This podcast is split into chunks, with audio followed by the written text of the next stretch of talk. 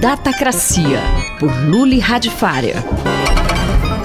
Luli, tem gente se apaixonando por inteligências artificiais, é isso? É isso, e é muito louco porque mais ou menos já era de se esperar, né? Tem muita gente carente, é, a bolha de conteúdo das mídias sociais faz com que o indivíduo fique cada vez mais cercado de pessoas que é, só falam o que ela quer ouvir e a inteligência artificial, do jeito que ela é feita hoje, principalmente na forma dos uh, sistemas massivos de linguagem, como o ChatGPT, ela fala exatamente o que a pessoa quer ouvir. Aí é fácil.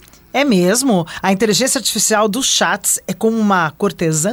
É, ela é mais ou menos como uma gueixa, né? É até um pouco mais simples, vai. É, sabe quando você conversa com uma pessoa muito simples, é, que ela não quer te contrariar? Então você fala assim, nossa, tá quente hoje. Ela fala, é, tá quente.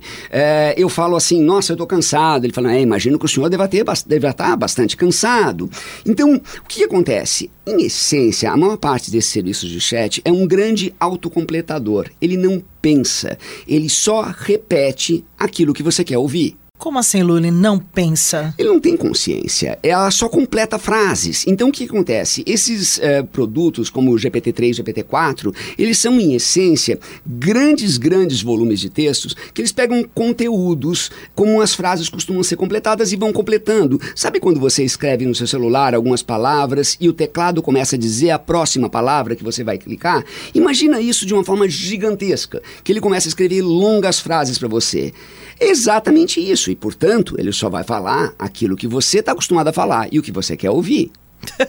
Bom, de certa forma, isso vai evitar conflitos, né? com certeza. Na verdade, assim, é, a pessoa precisa ser muito encrenqueira para ter uma DR com uma inteligência artificial que só concorda com ela. Mas brincadeiras à parte, isso é muito perigoso.